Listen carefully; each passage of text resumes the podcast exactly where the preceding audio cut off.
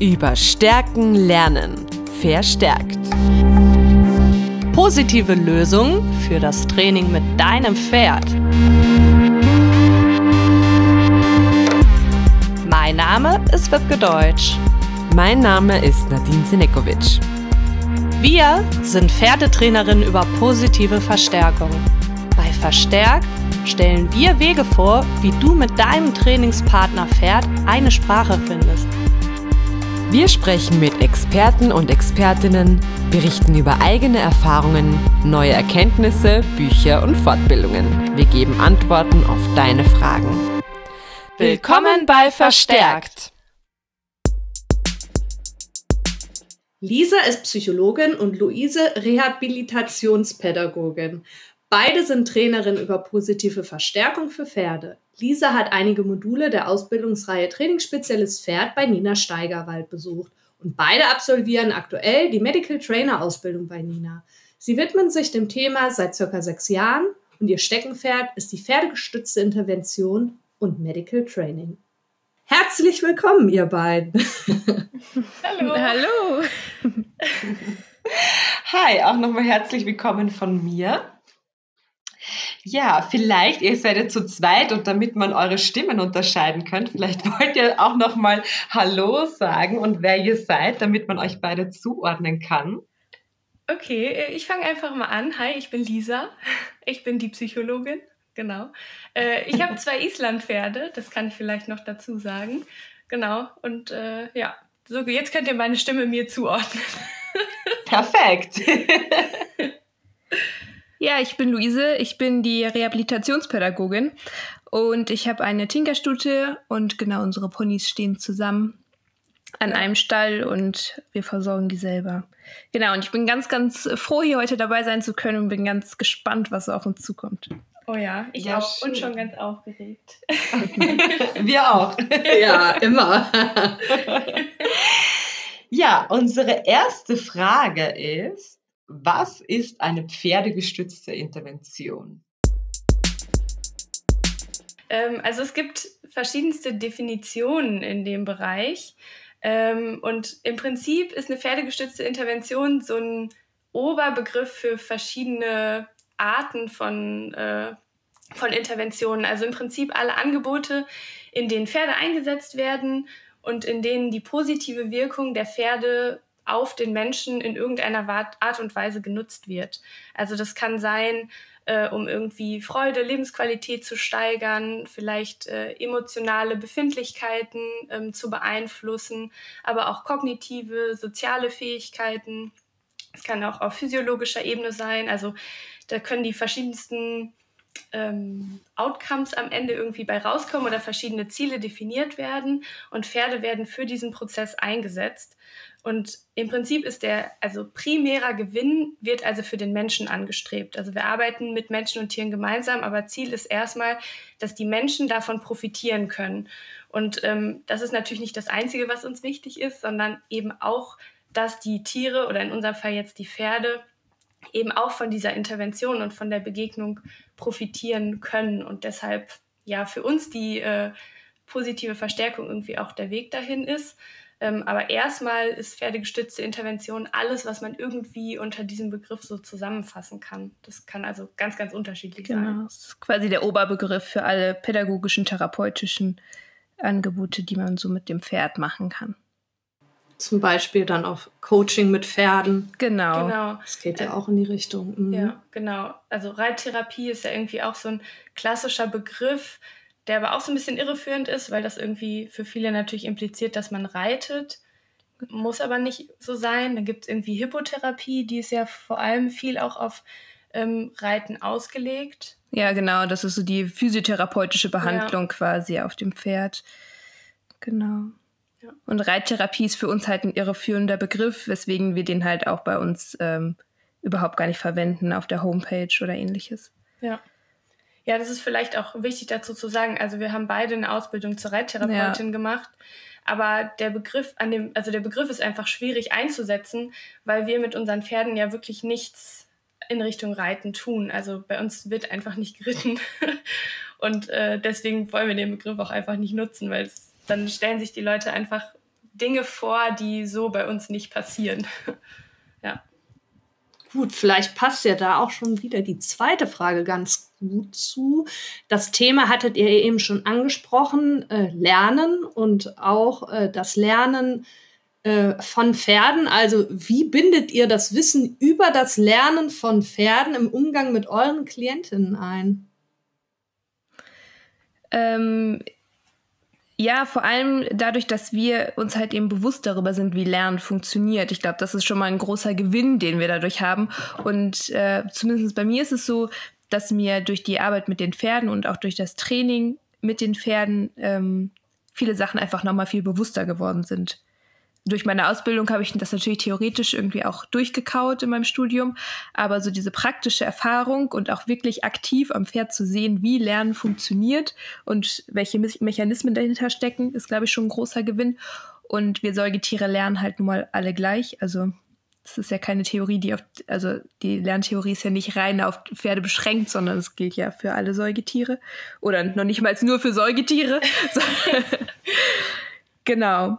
Und ähm, ich würde sagen, der größte Mehrgewinn jetzt äh, insbesondere an der positiven Verstärkung ist, dass wir diesen kleinschrittigen Aufbau haben, ähm, wovon die KlientInnen auch total profitieren können, zu lernen, wie man halt eben Aufgaben, so einen riesen Berg an Aufgaben sich kleinschrittig unterteilen kann. Also wie man diesen riesigen Berg kleine Stufen reinhauen kann, sodass man äh, den Gipfel am Ende erreichen kann. Und schlussendlich ist ja das Ziel von so einer Intervention, dass die Klientin das, was sie im Rahmen dieser Intervention irgendwie lernen oder erfahren, ähm, dass sie das in ihren Alltag transferieren können. Also es soll ja nicht isoliert in der pferdegestützten Intervention bei uns bleiben, sondern wir möchten ja, dass die Klientinnen davon profitieren in ihrem Alltag, in sozialen Begegnungen, in was auch immer.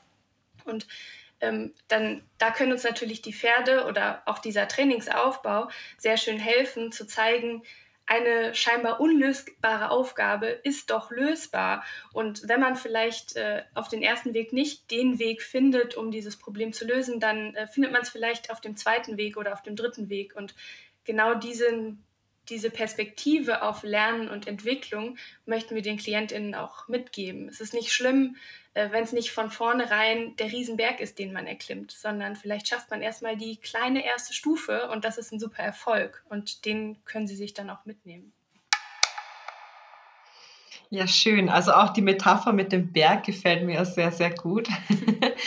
Und ich glaube auch wirklich, dass eben dieses kleinschrittige Vorgehen im Training mit positiver Verstärkung total wertvoll ist und auch dieses ähm, dieser Gedanke, wenn etwas nicht fu funktioniert, ändere deinen Plan, oder? Genau, ja. ja voll. Ja, das ist auch so eine zentrale Fähigkeit ja irgendwie, ja. Die, die einem im Leben sehr viel weiterhilft. Ne? Also mhm. etwas In jedem nicht, Fall. nicht verzagen.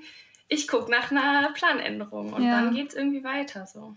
Ja, und ich, ich glaube, eine große ähm, Gewinn ist auch diese Fähigkeit zu lernen, die ähm, eigene Umgebung so zu gestalten, dass halt eben Lernen auch funktionieren kann. Also mhm. nicht immer nur zu sehen, ich kann das nicht und meine Fähigkeiten reichen nicht aus und, und, und, sondern ähm, dass es manchmal halt eben auch im Außen liegt, dass etwas nicht funktioniert und dass mhm. man im Außen auch was verändern kann, sodass es einem leichter fällt, dass was funktioniert.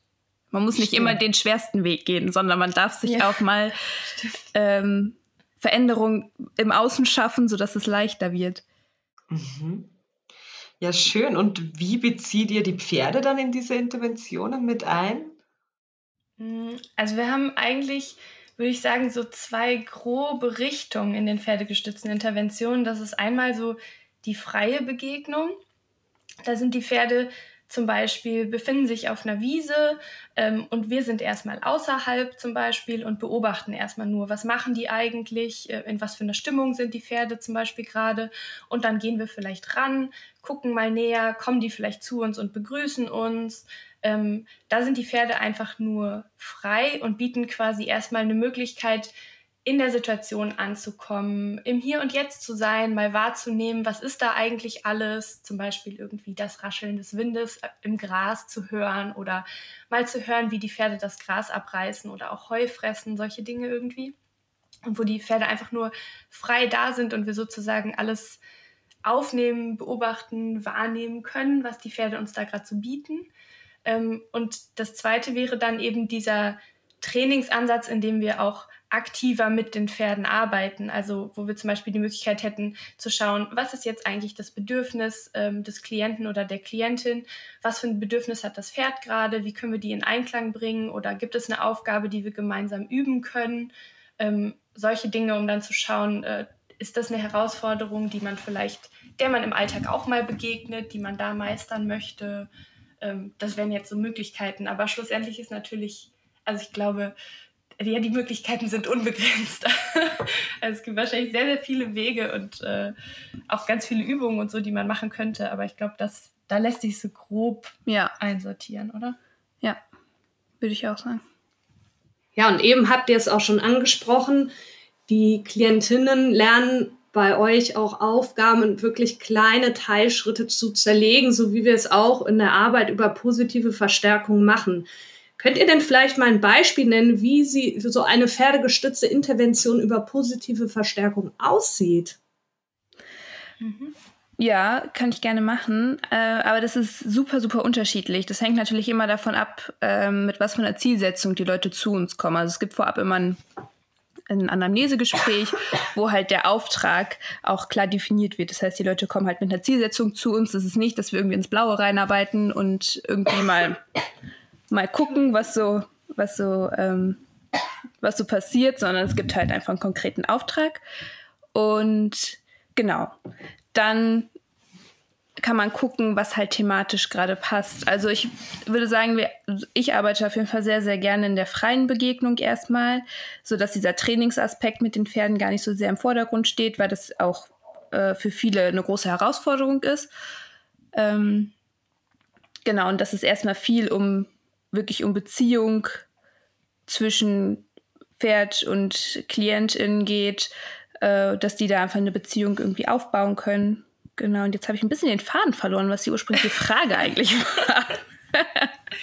Ja, mir ging es nochmal darum, ein Beispiel zu hören, wie ihr das Thema ähm, oder auch ähm, ja, das Thema positive Verstärkung oder Intervention über positive Verstärkung in die pferdegestützte Intervention mit einbezieht.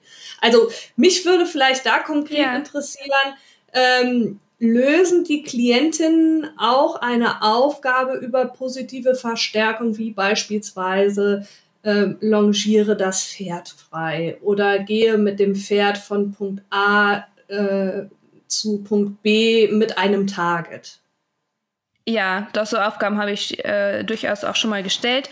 Ich finde es da halt wichtig, dass man sich halt bewusst ist, wofür man die Aufgabe stellt und dass man dann, wenn die Aufgabe halt gelöst wird, nochmal in die Reflexion kommt. Also dass halt nicht das Training des Pferdes oder die Erfüllung der Aufgabe im Vordergrund steht, ähm, sondern danach halt nochmal eine Reflexion darüber gemacht wird. Beispielsweise ähm, ein Pferd von mir zu einem Target hinschicken. Was löst das in mir aus, wenn ich das Pferd halt, wenn ich das von mir wegschicke zu einem bestimmten Punkt hin? Ist es eher für mich irgendwie, ich, ich nehme mir Freiraum oder ist es auch ähm, vielleicht unangenehm, weil das Pferd da auch gerne hingeht zu diesem neuen Bezugspunkt. Äh, und ich hätte aber eigentlich total viel lieber, dass das Pferd die ganze Zeit bei mir bleibt und bei mir die ganze Zeit eng in Bindung bleibt. Ähm, genau, ich glaube, in so einem Rahmen setzen wir es auch, oder, oder setze ich es auf jeden Fall schon mit ein. Ja. ja. Und es ist halt so eine Grundhaltung, das wollte ich noch sagen, ja. die halt die ganze Zeit mitschwingt. Also unsere Pferde sind halt nur mal rein über positive Verstärkung ausgebildet. Das ist halt so. Und das schwingt halt auch immer mit. Und das heißt, das bedeutet halt auch, alle Sachen, die wir mit den Pferden machen, wenn, es, wenn der Klient oder die Klientin gerne mal spazieren gehen möchte, dann geschieht es natürlich über positive Verstärkung. Also dann heißt es, ist es, ist es ja nicht plötzlich ausgesetzt.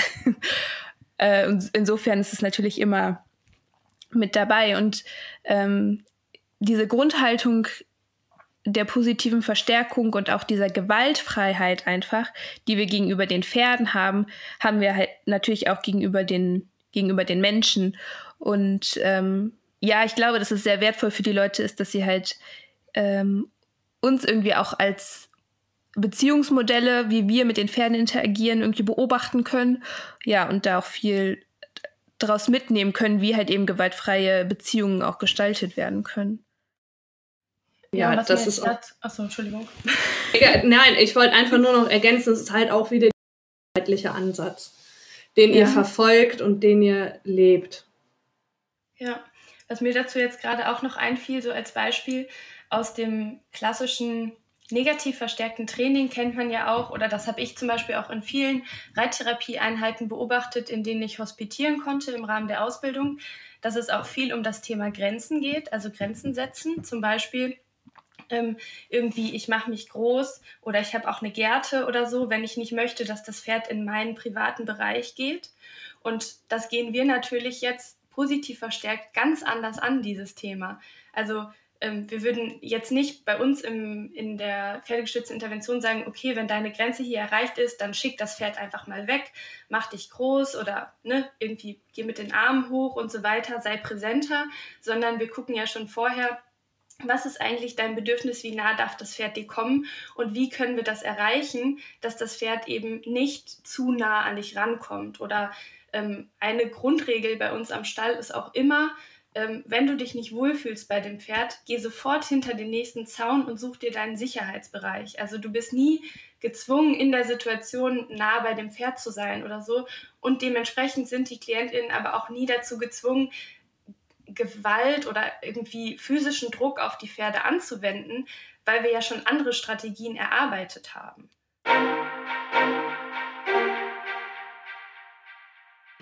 Ja, spannend. Also ich trainiere des Öfteren mit den Therapiepferden der Akademie Wintereck. Ja. Mhm. Ähm, genau. Und komme auch mit den Jugendlichen einer Kurzzeitunterbringung, in der ich arbeite, ähm, regelmäßig zur tiergestützten Auszeit vorbei. Und da hat es eine ganz spannende Situation gegeben, weil ähm, die Jugendlichen sind größtenteils traumatisiert. Und da gab es eine Situation, wo ein Pferd gefressen hat und er sollte es halt quasi dann hochziehen, damit es nicht mehr frisst. Und er hat dann gesagt, wenn ihr Gewalt an dem Pferd ausüben möchtet, dann gerne, aber ich spiele da nicht mit. Oh, wow. Ja. Ja, und das Ja. war, das hat uns alle umgehauen. Ja, Boah. und dann hat mir die Katrin von der Akademie Wintereck gesagt, okay, wir müssen jetzt ein Stoppsignal für Fressen trainieren, Ja. Mhm. Ja. ähm, damit sowas einfach nicht mehr vorkommt. Und Ja. ich finde es generell sehr spannend, ähm, weil ich beobachtet habe, dass jedes dieser Therapiepferde eine unterschiedliche Ausbildung braucht. Ja, also Ja. das eine hat ein Thema mit ähm, geradeaus gehen und nicht alles in den Mund nehmen. Mhm. Ähm, das andere hat ein Thema, alleine auf dem Reitplatz zu sein und so weiter. Wie sieht denn bei euch die Ausbildung eines Pferdes für die Interventionen über positive Verstärkung aus? Also ich würde sagen, ähm, erstmal vom Grund her unterscheidet sie sich gar nicht so sehr von, von der Art, wie wir jedes Pferd über positive Verstärkung ausbilden würden, auch wenn wir es nicht innerhalb der pferdegestützten Intervention einsetzen. Aber wir haben natürlich schon einen Fokus auf bestimmte Aspekte, die uns sehr wichtig sind und ähm, wo man vielleicht mal sagen könnte, bei einem Pferd, das nur privat ähm, also privat gehalten wird, ähm, kann man das vielleicht auch mal ein bisschen schleifen lassen, weil man kann ja auch bei gewissen Dingen entscheiden, ist es mir eigentlich wichtig, dass mein Pferd das kann oder nicht. Und uns ist es Mhm. natürlich besonders wichtig, dass wir viel Sicherheit für unsere KlientInnen bieten. Also uns ist bewusst, dass ähm, Menschen mit den Pferden interagieren, die das nicht so gewöhnt sind, wie wir das sind, die das nicht so selbstverständlich tun, die ähm, sich natürlich noch nicht so sehr mit Lerntheorie und Lernen und dem Verhalten von Pferden auskennen die vielleicht auch mal eine Bewegung machen, die unvermittelt kommt, die irgendwie sehr plötzlich ist. Also Gelassenheitstraining hat zum Beispiel einen sehr, sehr großen Stellenwert, der auf der einen Seite natürlich Sicherheit für die Menschen bietet, ne, dass wenn irgendwas Unvorhergesehenes passiert, die Pferde trotzdem ruhig bleiben und damit natürlich auch eine Sicherheit und viel mehr Wohlbefinden für die Pferde, ne, weil sie gelernt haben, okay, da kann alles Mögliche irgendwie um mich rum passieren. Ähm, total entspannt. Ich kann hier mit allen vier Hufen am Boden und dem Kopf geradeaus stehen bleiben in meiner Nullposition, weil das ist meine Aufgabe, die ich jetzt tun soll. So. und dafür kriege ich mein Futter. Super.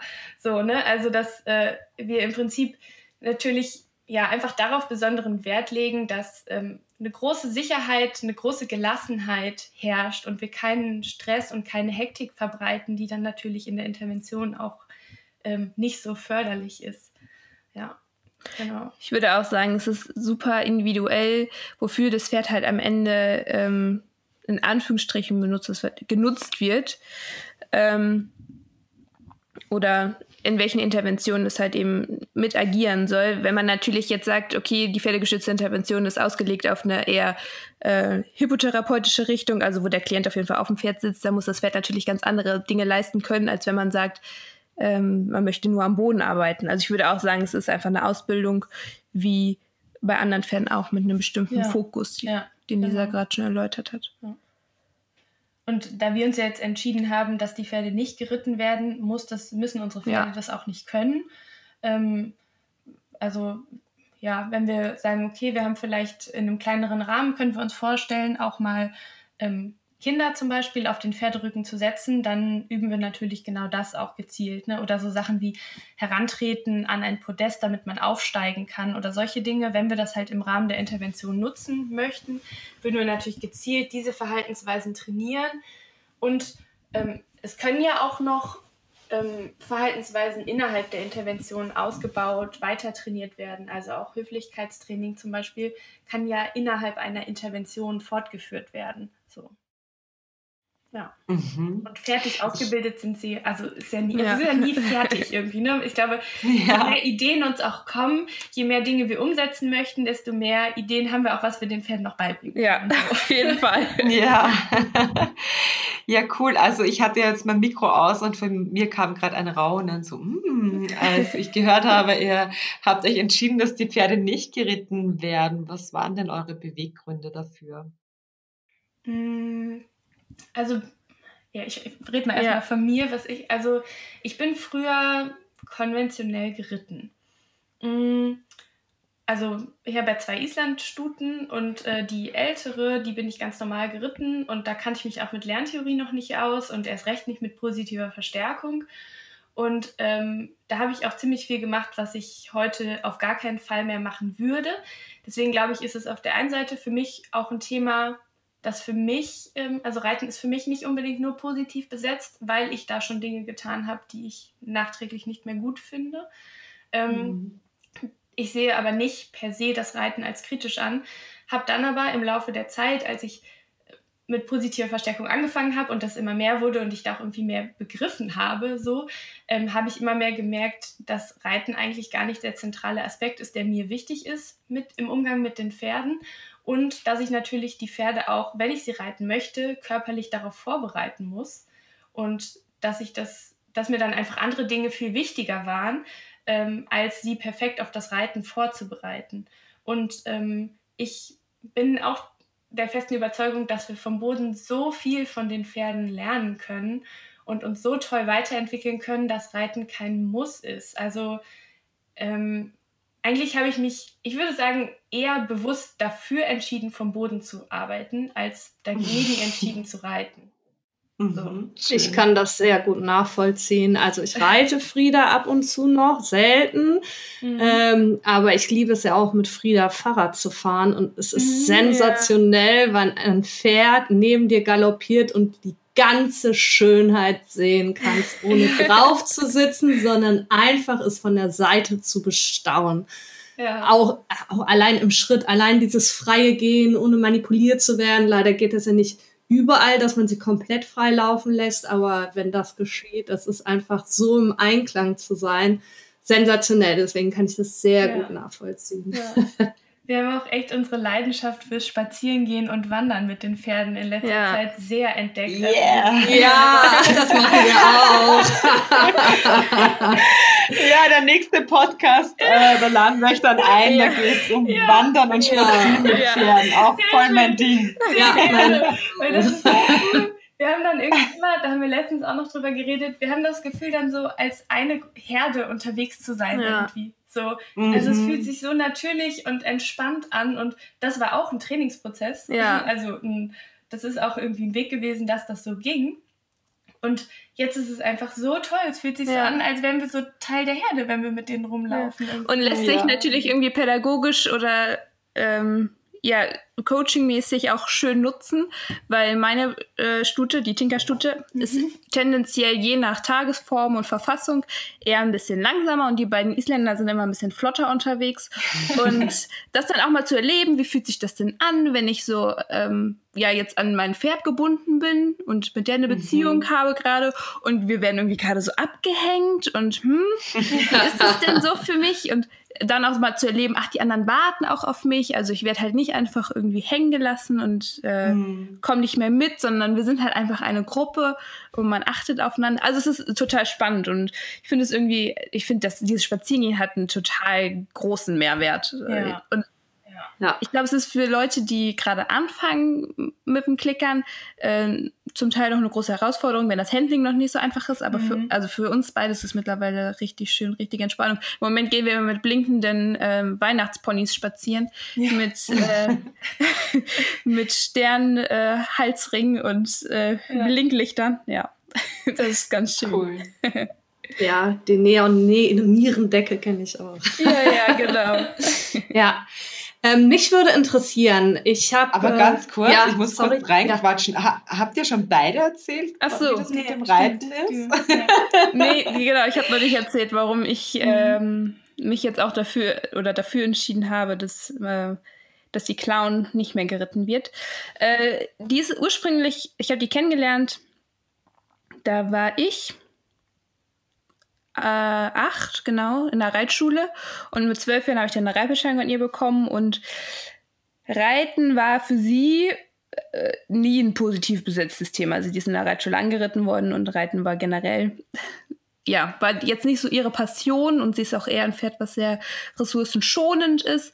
Ähm, genau, und äh, es war halt nie harmonisch. Also es bestand aus sehr viel Druck immer und auch relativ viel Gewalt. Und dann habe ich mich als Jugendliche irgendwann ähm, habe ich mich dazu entschieden, dass ich das halt so nicht mehr möchte, aber das Pferd war halt noch in, in, in fremden Besitz, sodass das ähm, ich da nicht ganz so viel freie Entscheidungswahl hatte.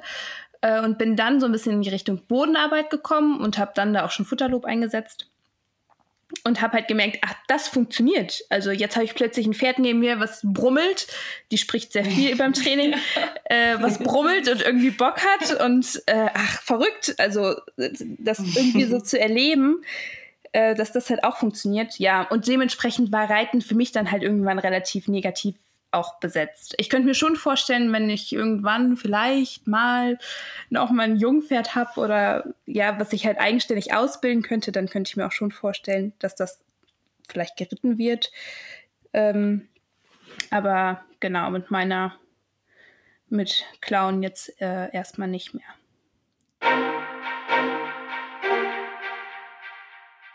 Das war's mit Teil 1 für heute. Herzlichen Dank bei euch beiden und ich würde sagen, wir sehen uns alle zu Teil 2 wieder. Tschüss! Tschüss! Tschüss, bis dann! Du hast Fragen, die wir in unserem Podcast beantworten dürfen? Du hast Interesse an einem Online-Coaching oder Unterricht?